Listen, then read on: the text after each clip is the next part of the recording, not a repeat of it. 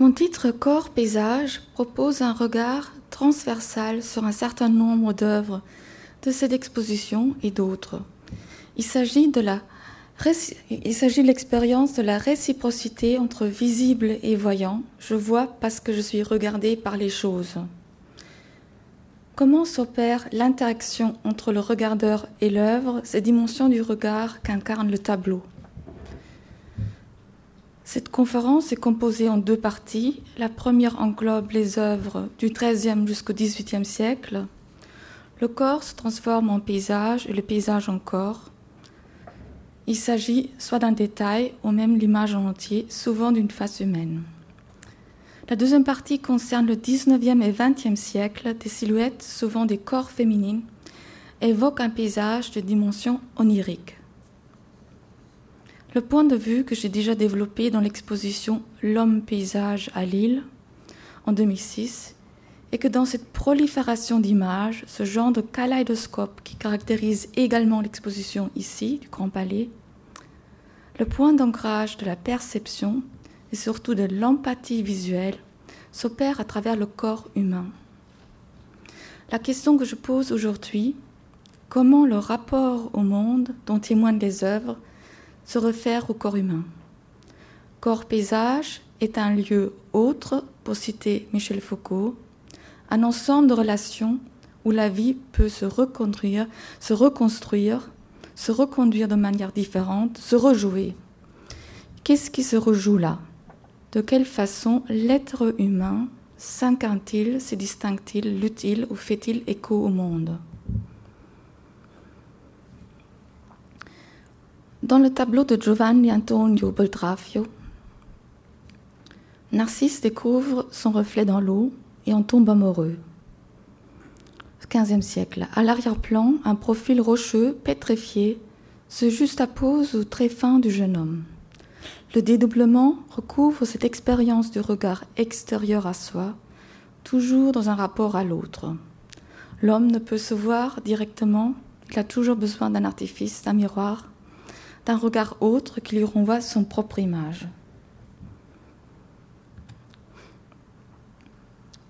Maintenant, je vous montre un des premiers exemples d'une image latente du Quattrocento florentin, le tableau de Guido di Pietro di Fra, di Fra Angelico, le jugement dernier, aujourd'hui au couvent de Saint-Marc. Le retable se trouvait à droite du chœur, là où le prêtre se tenait pour la messe. Son format de 2,10 m par 1,5 m, dont la largeur représente le double de la hauteur, souligne une horizontalité surprenante. Au centre d'une mandole rayonnante, composé d'une multitude de séraphins, apparaît Dieu en gloire. Marie à sa droite et Jean-Baptiste à sa gauche, comme figure d'intercession, sont entourés des apôtres, des patriarches, des martyrs, le Saint Dominique et de Saint François d'Assise. Au-dessous de cette vision divine figure le monde des ressuscités. Les élus sont séparés des damnés par deux rangées de tombeaux, ouvertes et vides, qui guide le regard dans une perspective organisée vers une ouverture, tout en divisant le table en deux parties. Ce champ étendu de tombeaux noirs, fait d'une dalle unique de pierre blanche, situé sous le juge, est une invention nouvelle de Fra Angelico, ainsi que le sarcophage vide qui pourrait être celui du Christ, premier ressuscité d'entre les morts. Les corps glorifiés, emmenés par une ronde d'anges dans un jardin paradisiaque ici,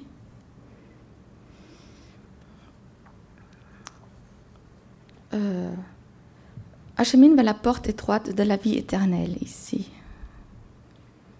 La disposition claire et lumineuse s'oppose au chaos des morts, tiraillés par les, diables vers l'enfer, qui culmine dans un entre-clos et sombre à l'intérieur d'une montagne, avec une foule de suppliciés nus.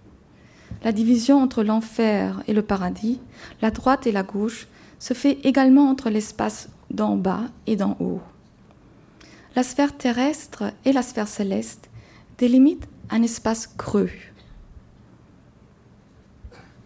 La représentation du ciel qui s'apparente à deux ailes. Ces dynamiques spatiales figurent le Saint-Esprit qui symbolise l'ascension humaine vers le divin, accentuée par les trois lobes qui ornent le haut de l'œuvre. Le chemin des tombeaux vertes donne une perspective verticale euh,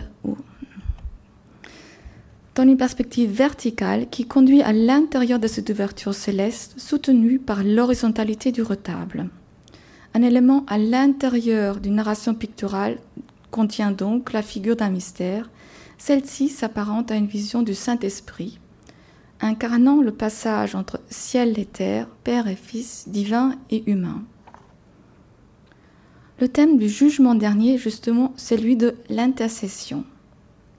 Le salut de l'âme était la devise explicite de la vie religieuse des frères dominicains dont faisait partie Fra Angelico. Ici, nous ne sommes plus dans la logique d'un fond abritant une figure ou d'une figure s'est détachée sur un fond ou d'une figure se détachant sur un fond. Ce lieu du firmament, au sens aristotélicien, produit une figure, un signe translata, le Saint-Esprit. Ce lieu physique, le ciel, constitue une image dynamique qui se transforme dans la contemplation du dévot, en un au-delà, dans le souhait de la rédemption de son âme. Je passe de la dimension céleste à une dimension terrestre. Dans ce retable de Westphalie du XIIIe siècle, qui vient de Sainte-Marie-Souvise à Suest et qui se trouve à Berlin, à la Alte Galerie, voyez donc les trois femmes, Marie de Magdala, Marie, Mère de Jacques et Salomé, se rendant au sépulcre de Jésus à l'aube pour embaumer son corps. Un ange les accueille devant le tombeau vide qui évoque le tombeau qui évoque une silhouette d'homme. La mort est le nombre face au Christ ressuscité. Ici, il s'agit donc d'un des premiers exemples d'un rocher anthropomorphe. Vous voyez à droite en bas des soldats endormis qui ignorent tout de cet événement. J'en parlerai plus longuement plus tard.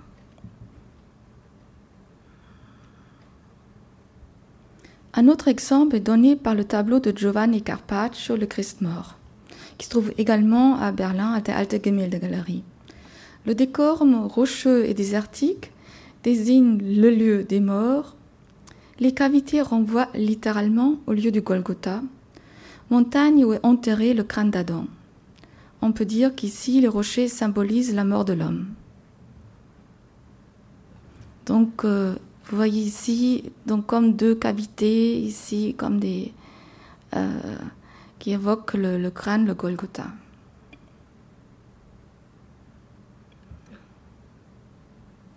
Un autre exemple se trouve dans la résurrection du Christ de Giovanni Bellini.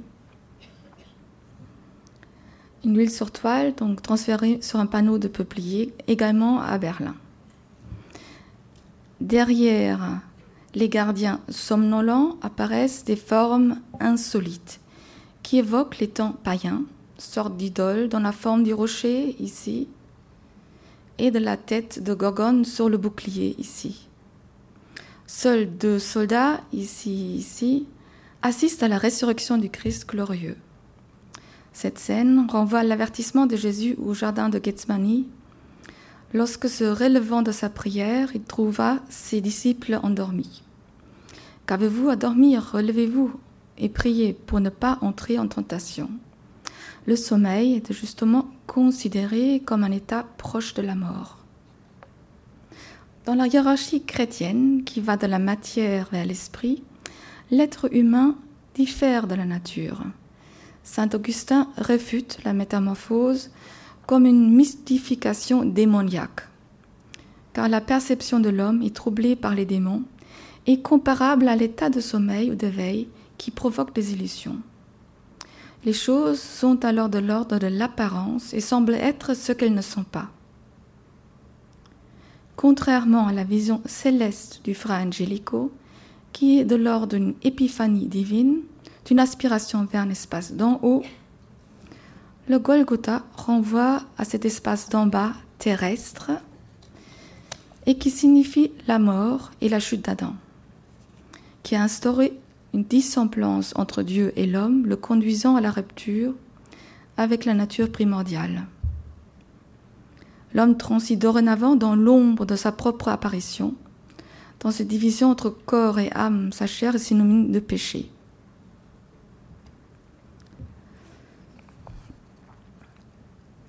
Je vous montre là une œuvre de Lucas Cranach l'Ancien, l'une lamentation, qui se trouve à Munich à la Alte Pinakothek, le Golgotha de Cranach se situe, dans un paysage montagneux, avec les cimes enneigées au loin.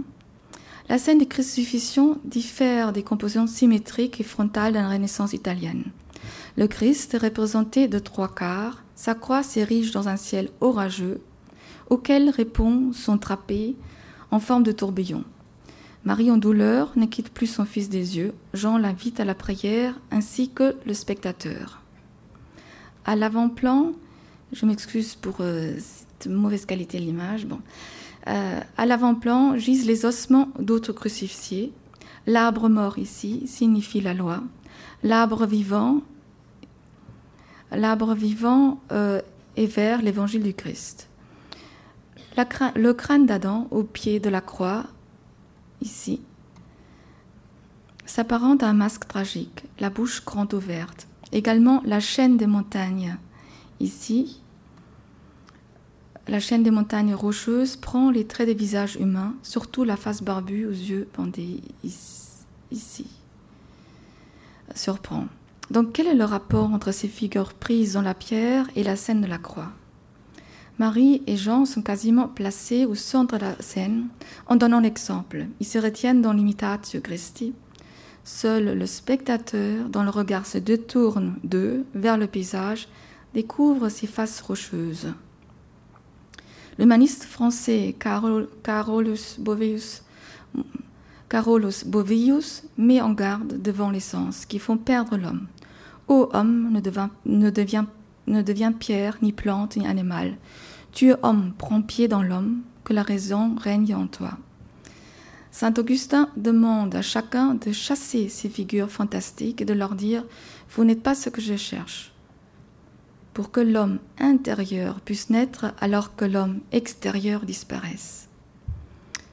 Cette phrase exprime la dualité entre le monde extérieur et le monde intérieur et esprit, la multitude dont il faut se détourner pour l'un, le divin.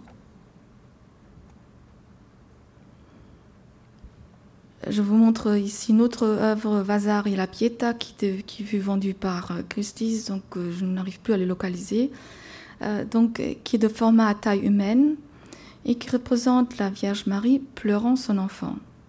Cet événement est placé avant la résurrection du Christ, précédant son ascension. Ce tableau est triparti. Le Christ repose au pied de sa mère. Un rocher à l'arrière-plan, ici, répond par sa forme anthropomorphe une tête pétrifiée. Dans la région supérieure du tableau, Phoebus, appelons obscurci le soleil, et Diane celui de la lune. Ces éléments mythologiques, typiques de la Renaissance italienne, sont à comprendre au sens eschatologique. La lune symbolise l'Ancien Testament, par contre le soleil le Nouveau Testament. Le Nouveau Testament relate qu'au moment du décès de Jésus en croix, le soleil perdit sa clarté et l'obscurité s'est fit sur la contrée et en fait un événement cosmologique. Ce phénomène de la participation à la nature prête aux choses et aux forces de l'univers les mêmes sentiments qu'à l'homme créant ainsi une simultanéité.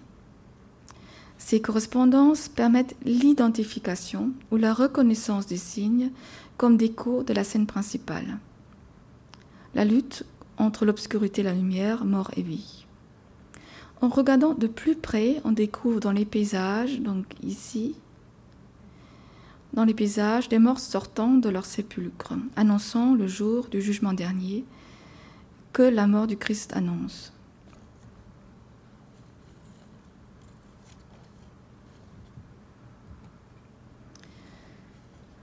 La gravure de César et Cesarino de 1521 illustre parfaitement ce choix entre deux visions, que toute l'iconographie, que je vous ai montrée jusqu'ici, donc entre deux visions, charnelles et divines, où le lieu terrestre s'oppose au lieu céleste. À gauche, le roi, le roi Midas avec des oreilles d'âne, incapable de trancher entre mensonge et vérité, entourée des figures grotesques et des formes hybrides, tandis qu'à droite, la sphère céleste conduit vers la lumière divine.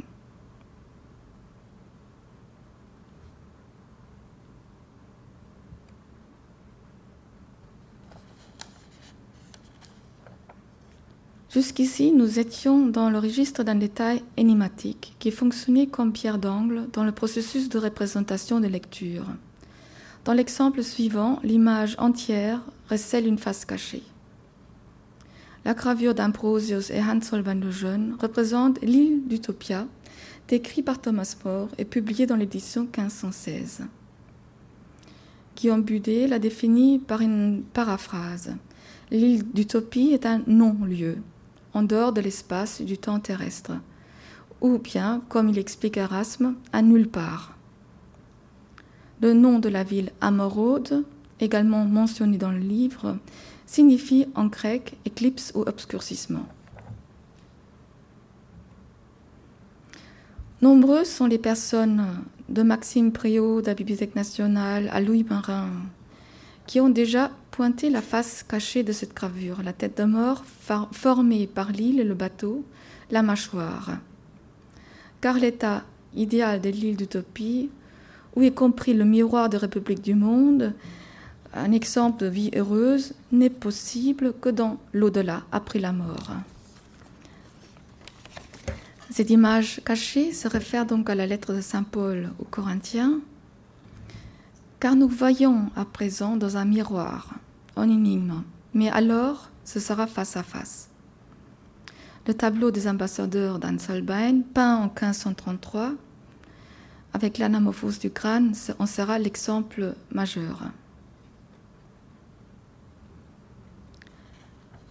Les exemples que je vous ai montrés jusqu'ici du Golgotha montrent un entrecroisement entre l'espace terrestre et la face humaine. Ce corps paysage donc, constitue un lieu de perte et fonctionne par là comme un avertissement qu'il ne faut pas se laisser perdre par ses sens ni ses apparitions, mais prendre ses distances avec le visible nature environnante. A l'inverse, je vous montre une autre tradition de paysage anthropomorphe qui instaure une nouvelle configuration entre l'espace terrestre et la face humaine, au sens d'une alliance entre la nature et l'homme.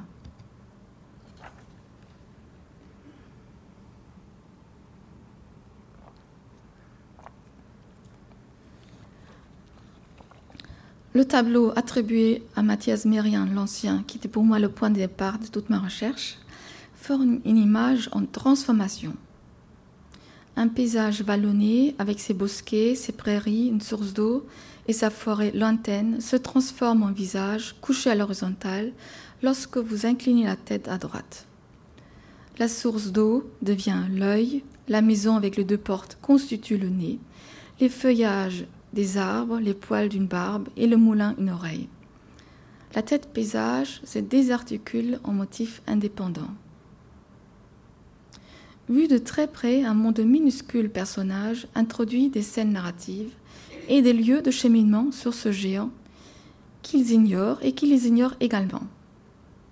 Dans ce paysage anthropomorphe, le changement d'échelle fait basculer une scène pittoresque dans un monde imaginaire fantastique. Marianne conçoit avec ce tableau un prototype.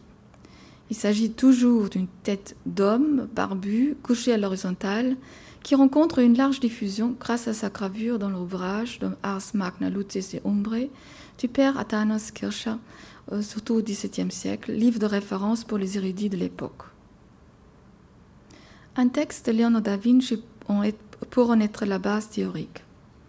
L'homme a été appelé par les anciens microcosmes, car de même qu'il est un composé de terre, eau, air et feu, de même le corps de la terre si l'homme a les eaux, support et armature de la chair, le monde a les rochers comme support de la terre.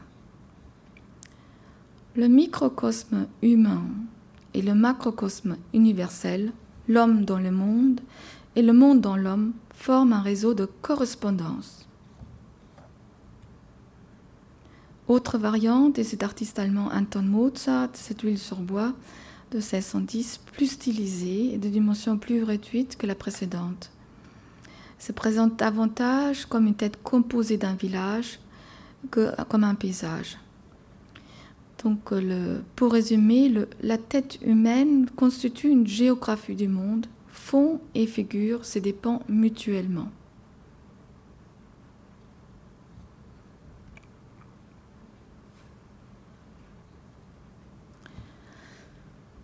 Le musée royal des beaux-arts de Belgique possède deux paysages anthropomorphes, une tête de femme et une tête d'homme. Donc je vous montre ici la tête de femme, peinte par un flamand anonyme de la seconde moitié du XVIe siècle. Ce paysage très féminine introduit une nouvelle invention picturale, car jusqu'alors, seul le visage d'homme primait. Une des sources possibles est ce chant d'amour, le cantique des cantiques, c'est un jardin fermé, ma sœur, ma fiancée. Ta tête en haut est comme le Carmel. Ta narine est comme le tour du Liban, ton cou est comme une tour d'ivoire, tes yeux sont les piscines d'Esbonne. Son ventre est un tas de froment entouré lys, les seins ont des grappes. Ta chevelure est comme un troupeau de chèvres, dont on tire la laine à tisser. Son corps, comme une cartographie, évoque une terre fertile.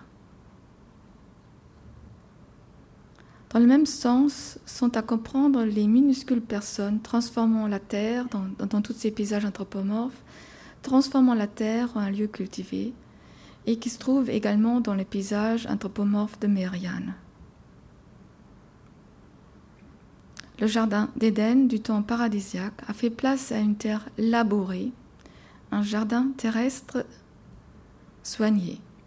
L'homme en devient le jardinier, le jeu de mots de Cicéron, Cultus, l'âme aussi bien que le champ qu'on cultive, était bien connu des, humanistes. Les paysages anthropomorphes renvoient donc aux régénérescences perpétuelles, la même tradition comme Archimboldo. Donc, contrairement aux scènes du Golgotha que je vous ai montrées, avec ces images accidentées vues comme tentation, ici la tête paysage comprend l'homme dans une continuité avec la nature.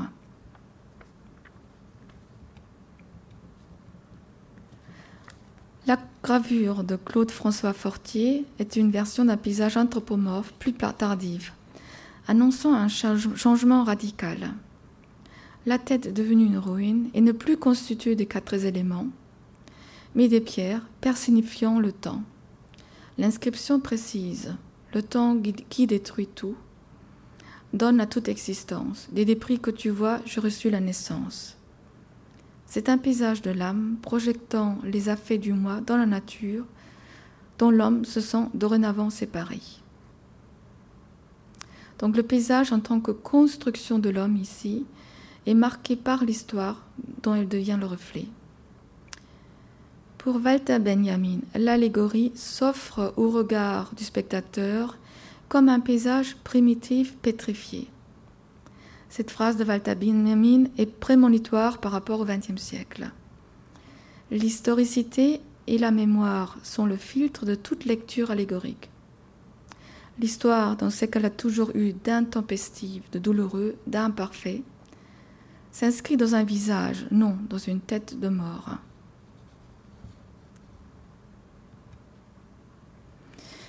Après cette partie un peu euh, tragique du Thanatos, je passe à la partie des paysages érotiques. Dans son abécédaire posthume à la lettre D comme désir, Deleuze explique C'est Proust qui l'a dit, et c'est beau chez Proust. Je ne désire pas une femme, je désire aussi un paysage qui est enveloppé dans cette femme. Ce pastel à côte escarpée d'Edgar Degas de 1890-92 représente un plateau ensoleillé d'où émergent des collines, les cuisses et les seins, les longs cheveux formant une falaise. Donc ici, la chevelure, la tête, les seins et euh, son corps. D'ailleurs, euh, on a appris que Degas a d'abord fait ce, corps de femme et après il l'a enveloppé euh, par un paysage. Donc cette érotisation de la nature évoque une géante décrite par Charles Baudelaire. parcourir à loisir ces magnifiques formes, ramper sur le versant de ses genoux énormes. Baudelaire nous fait ressentir une correspondance, une affinité entre la description de la femme désirée et un paysage, pays qui te ressemble, dit-il. Le topos de la nature, de la déesse nature Gaïa, la personnification féminine de la terre, traverse les mythes anciens de toutes les cultures et surtout la poésie.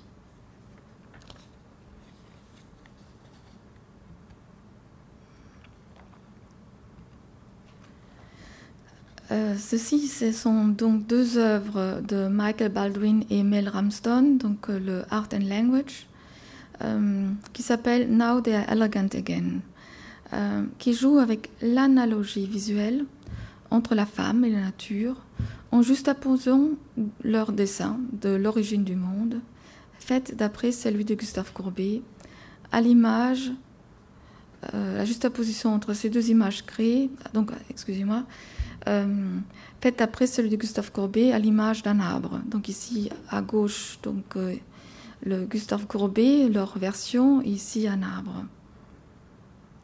La juxtaposition entre ces deux images crée un troisième lien, un processus de liaison formelle et d'association mentale chez le spectateur, suscitant l'analogie ou la différence. Pourquoi toujours cette comparaison entre le corps de la femme avec un paysage? Gustave Courbet a peint en 1866 pour un amateur d'art l'origine du monde. Donc là, la version de Art and Language, qui se résume seulement en un sexe de femme. Un modèle possible pour cette représentation partielle d'un ventre facialisé pourrait être la gravure attribuée à Utagawa Kuniyoshi de l'époque d'Edo. Il s'agit d'un shunga une estampe érotique japonaise. L'artiste met en scène le corps renversé d'une géante. Le rapport d'échelle inversé est accentué par deux petits personnages qui accourent sur la cuisse. Le mont de Vénus, couvert de poils, évoque un gazon d'herbe dans lequel s'en trouve une crotte, dessinée par les lèvres. D'ailleurs, les poils sont aussi appelés en japonais shunso, herbe du printemps. Il s'agit du mythe fondateur du shintoïsme de la déesse soleil Amaterasu, qui s'est réfugiée dans un corps caverne. On peut se poser la question si Gustave Courbet a eu connaissance de cette œuvre.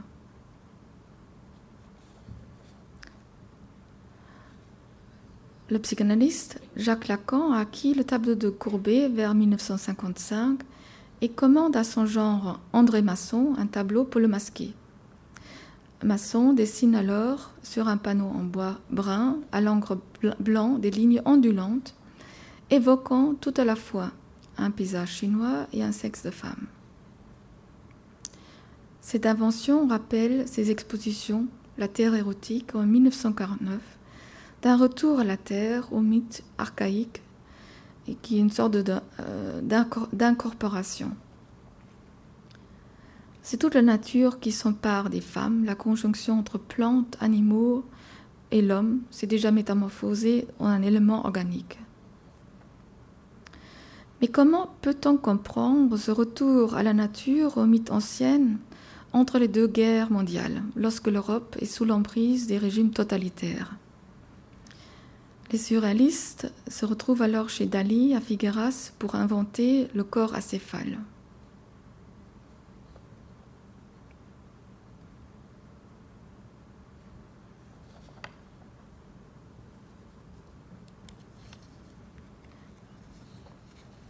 La, revue Minotaur devient vraiment leur, euh, laboratoire. Ici, une œuvre de Brassailles, publiée en, 1934, s'intitule Le postiche faux. Il soulignant justement le caractère artificiel de cette image composée avec deux torses. Donc on ne sait pas s'ils sont féminins ou masculins. Le point de vue inhabituel et subjectif matérialise les désirs euh, euh, de ces corps paysages, de ces fragments de corps qui forment une sorte de espace d'en haut, espace d'en bas, une géographie érotique et onirique. Donc ce photomontage fut publié dans le Minotaure numéro 6 en 1934.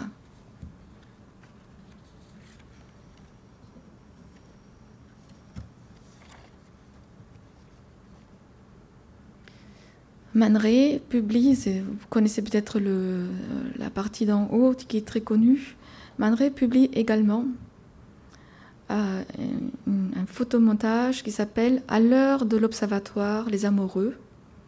Ce collage est composé d'une partie céleste formée de deux lèvres, comme deux corps nuages. Je connais d'ailleurs un tableau où on voit que cette partie en haut qui s'apparente vraiment comme si c'était deux corps. Euh, parcourant le ciel en une partie terrestre. Donc il y a cette, euh, partie céleste formée de deux lèvres comme de corps nuages parcourant le ciel et une partie terrestre avec un jeu d'échecs, une femme nue étendue qui semble regarder ce paysage amoureux d'en haut.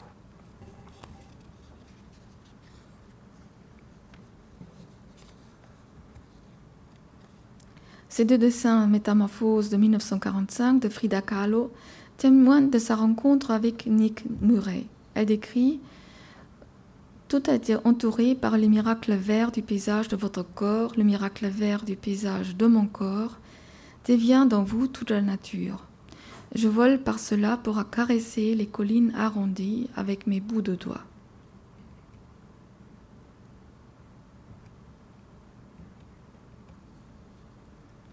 Il n'y a plus de point de vue unique, l'œil du spectateur n'est plus la mesure d'un plan parfait. L'œil à l'état sauvage perçoit les choses dotées d'une vie qui s'anime sous son regard. Une multitude de mondes, de corps se déploie, révélant une topographie de fantasmes. Face à ce morcellement du corps, surgit cette utopie fusionnelle avec la nature, un univers onirique que le spectateur est appelé à déchiffrer comme un rêve.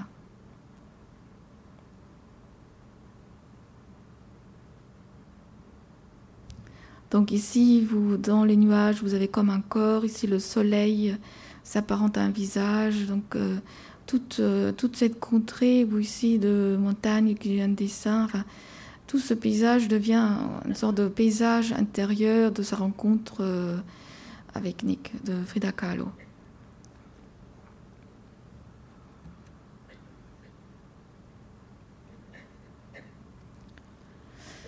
Je vous montre ici le, portrait de Madame Isabelle Stylatas de 1945 qui vient de Berlin, qui s'appelle aussi La mélancolie. Une femme habillée, maquillée, portant un gilet rouge, fait face à un rocher qui lui renvoie son image pétrifiée, comme si un miroir avait transposé son image. Nous sommes en présence d'une vanité.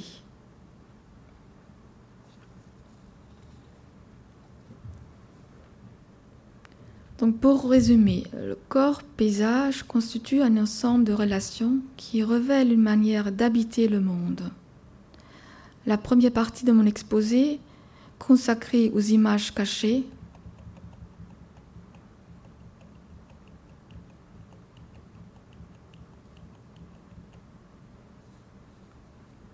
donc de Fra Angelico, au sein du Golgotha,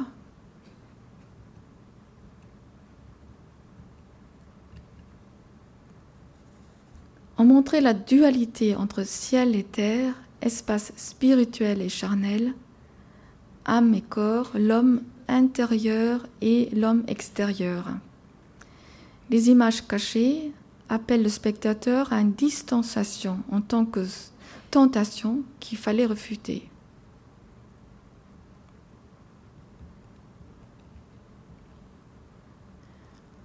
La deuxième partie, sont consacrée à l'entrelac du corps-paysage, symbolisée par la récurrence de cette tête masculine constituant un paysage, se réfère au micro-macrocosme, un système de correspondance entre l'homme et l'univers qui caractérise la Renaissance tardive. Et justement, ces euh, paysages anthropomorphes était euh, découverte, euh, retrouvée par les surréalistes euh, et montrée à Paris et à New York et les, surréalistes, pour eux, c'était un peu des, des œuvres précurseurs d'eux-mêmes.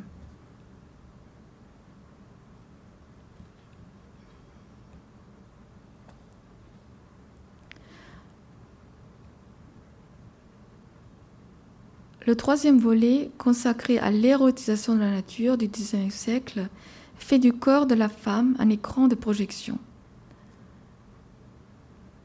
Le monde de la de la basse matérialité renvoie donc à l'intérieur du corps un monde onirique. Ici, l'intérieur se retourne vers l'extérieur. Pour Sigmund Freud, justement, un rêve de paysage renvoie toujours au corps humain. Ici, donc, le corps paysage devient un écran de projection, un rêve éveillé de fantasmes humains. Je vous remercie.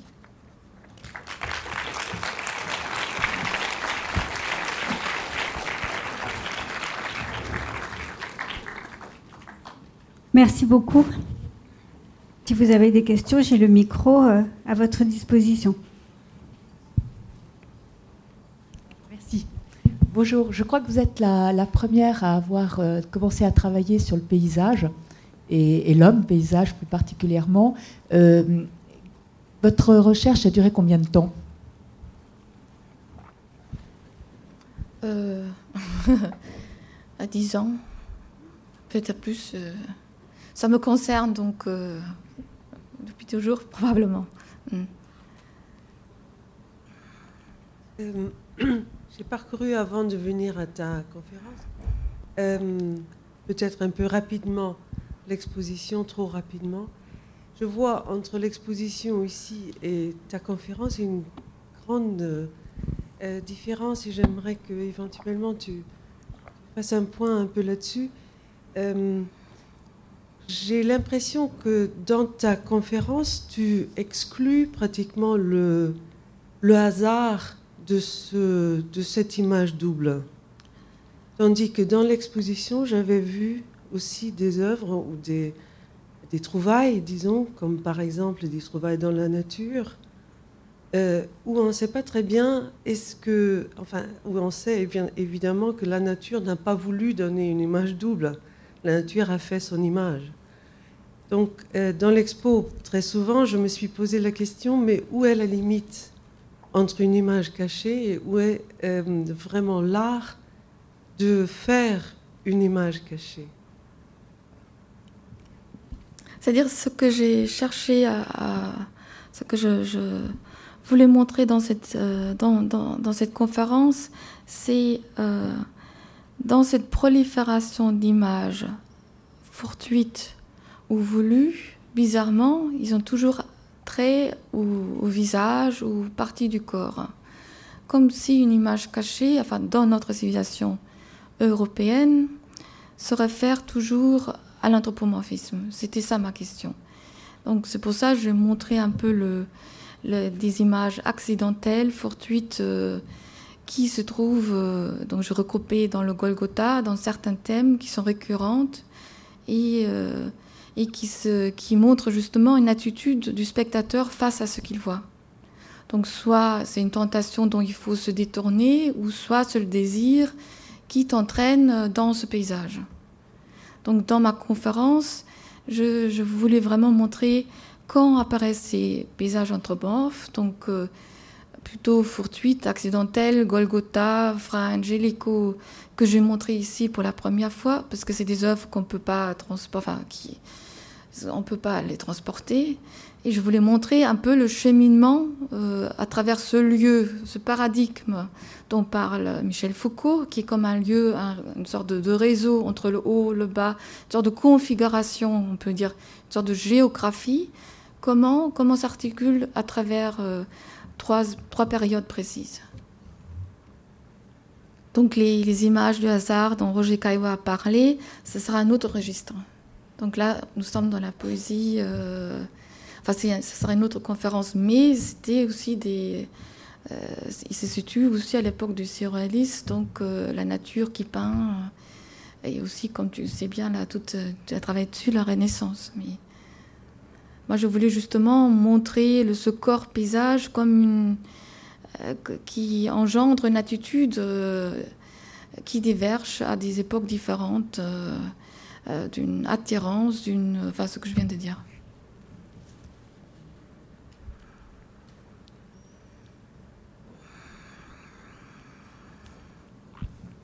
Moi, je voulais vous demander, euh, à partir de quoi, euh, quand vous étiez jeune, euh, qu'est-ce qui vous a introduit dans ce sujet-là? Parce que moi, chez moi, c'est vrai que, par exemple, dans le bois, je vois des images, des choses comme ça. Donc, cette exposition m'interpelle beaucoup. Parce qu'effectivement, dans l'exposition, j'ai vu des gens qui ne voyaient rien du tout, qui avaient du mal à voir, et euh, alors que moi, c'est évident. C'est évident, je vois. Hein. Donc, euh, ma question, c'est euh, qu'est-ce qui vous a, vous, fait rentrer dans le sujet? Donc, est-ce que c'est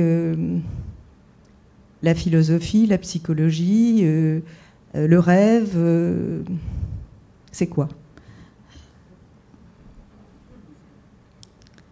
Je, pense un peu tout ça, mais ce qui, d'une part, ce qui me plaît beaucoup dans cette exposition, qu'il y a beaucoup d'enfants et ils voient tout de suite, ils se laissent prendre par ce jeu. Et euh, moi, personnellement, j'avais fait une thèse il y a dix ans où j'avais montré des gravures d'Albrecht etc.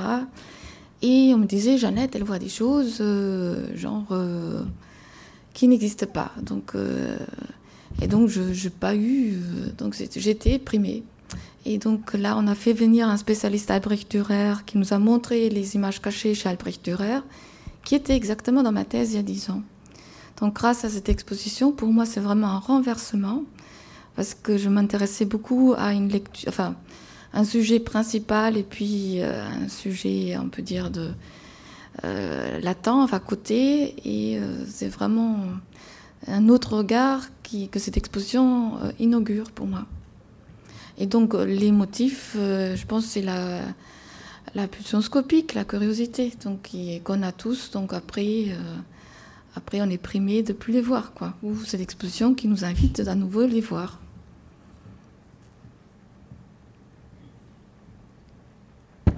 Oui. Elisabeth? Oui.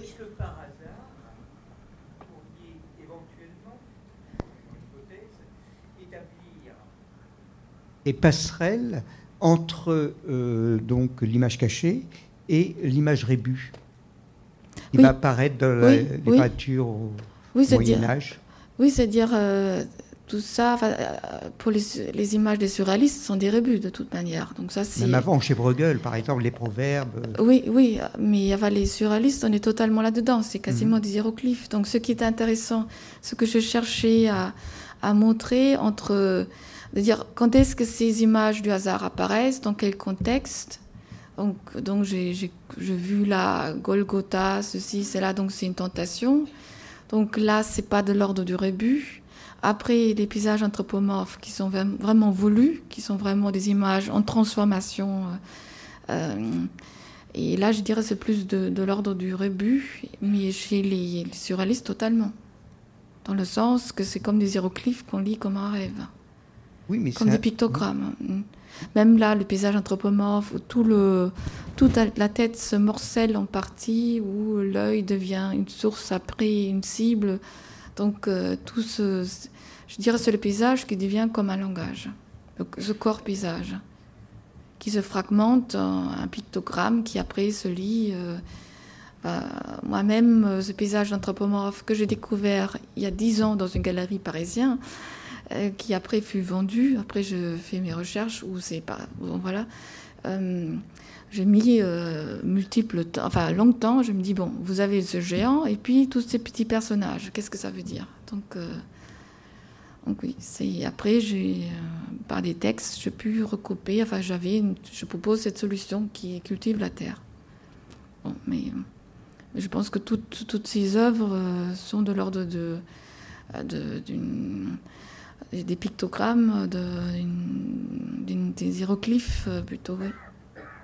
Mais ce qui est intéressant, que les paysages anthropomorphes, ça s'articule autour d'une tête d'homme, et après chez les surréalistes, vraiment un morcellement total et une fusion. Euh, et ça sera un autre chapitre sur, lequel je voudrais travailler, pour quels sont les moments dans l'histoire où l'homme a ce recours fusionnel ou avec la nature, un moment quand même au niveau historique assez tragique. Parce que le paysage anthropomorphe s'est fait un 16e. Oui, mais attendez, excusez-moi, au XVIe siècle, c'était l'humanisme, donc l'homme au milieu de toute chose. Oui. Alors qu'avant, c'était une sorte d'élan vers la transcendance. C'est ça, comme Fra Angelico, hein oui. Comme Fra mm. Angelico. Alors mm. justement, c'est là où je voulais vous dire. Et, c'est pas méprisant, s'il ne faut pas le prendre au sens péjoratif. Il y a une sorte de calembour. Oui. Hein, oui. Euh, avec cette, euh, pas la colombe, le Saint-Esprit. Enfin, si, c'est la colombe. Oui. Qui, euh, qui est représenté par cette découpe qu'on va retrouver comme vrai calembour chez Magritte, avec les morceaux de ciel. Oui, tout à fait. oui. Hein, ça relève à peu près de, non pas de la même intention, mais du même procédé. Je ne sais pas si je suis mhm. clair. voyez Et donc, ce qui sera intéressant, c'est de faire ce, peut-être ce va-et-vient entre, comment dirais-je, cette tension donc de, d'idéal, de transcendance, et le jeu de l'esprit chez les surréalistes. Oui, tout à fait. C'est-à-dire, ici, chez Fra Angelico, euh, je ne l'ai pas approfondi, mais c'est toute la question de la Trinité qui se pose là. Donc, la transcendance. Donc, euh, tandis que chez Magritte, chez les surréalistes, comme je, vous ai dit, c'est de l'ordre de la projection euh, d'un rêve onirique de l'homme dans le paysage. Donc, est-ce qu'il y a encore cette dimension Une dimension sacrée chez Magritte aussi. Euh, certainement. Mm.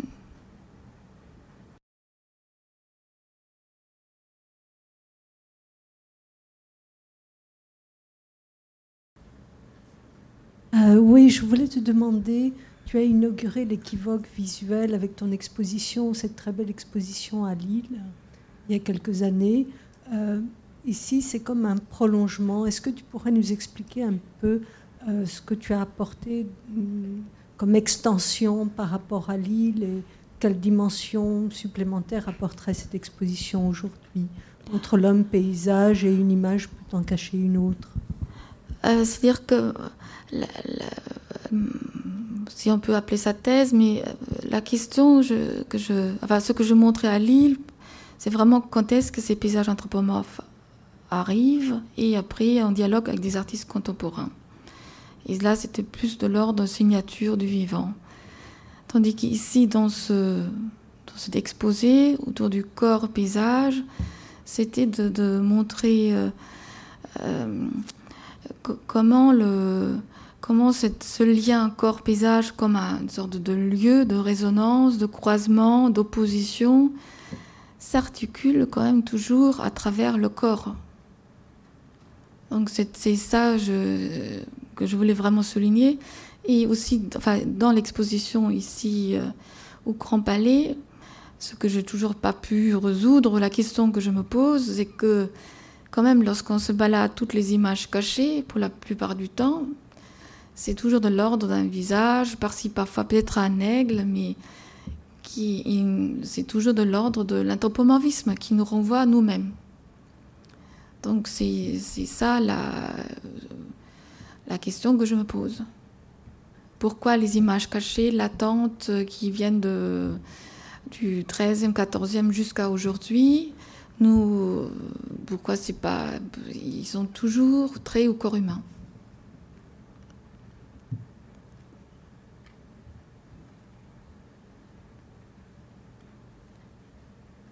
Donc ça pose la question des, euh, enfin, qu'est-ce qu'on voit? Est-ce que, euh, est que ce qu'on voit, euh, c'est toujours nous-mêmes peut-être euh, Et je pense que là, dans les surréalistes jouent totalement avec ça.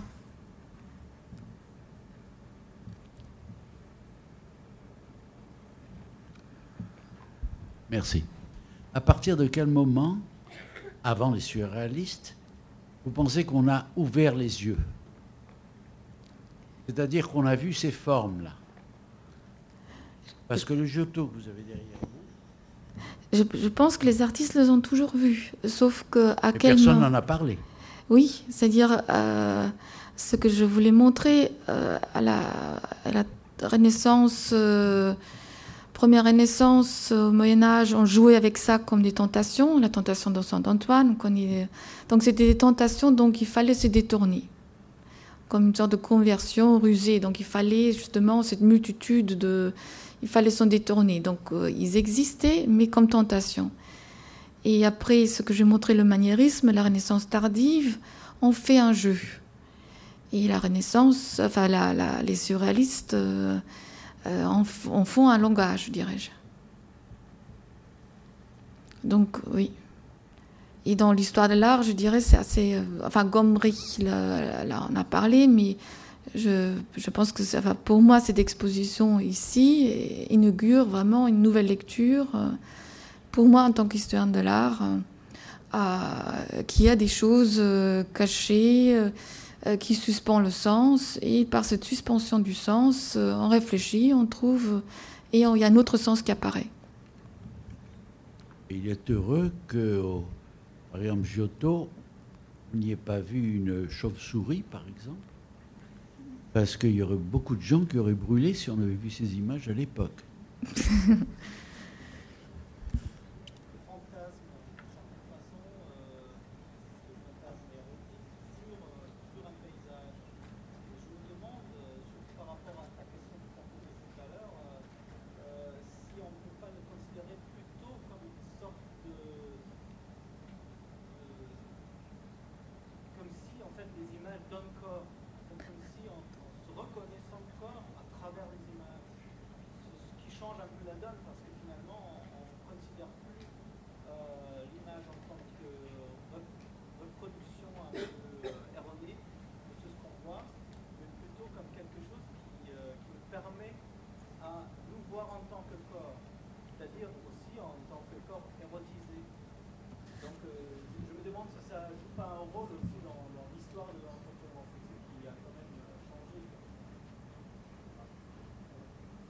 Tout à fait. Enfin, c'est pour ça, pour moi, ce texte de Michel Foucault, qu'un tableau est comme un lieu autre où quelque chose se rejoue, euh, se rejoue autrement. On peut dire comme euh, si je commençais avec le narcisse euh, qui, qui, qui, qui, est le symbole de, la naissance de la peinture. On peut dire aussi un tableau cristallise un rapport à l'espace, un rapport au monde. C'est ça qui m'importe, que je voulais montrer. Donc, soit on est dans le monde euh, euh, d'une manière érotique ou d'une manière euh, toutes ces Golgotha qui de l'ordre du qu'il fallait se distancier ou donc ces corps paysages nous montrent ou nous témoignent d'un rapport au monde à différents siècles ce que les artistes font toucher d'un rapport au ciel, à la terre, euh, de la proximité, de la distanciation, de la fusion ou de la lutte. Euh, euh, ce corps paysage, il nous montre ce dispositif.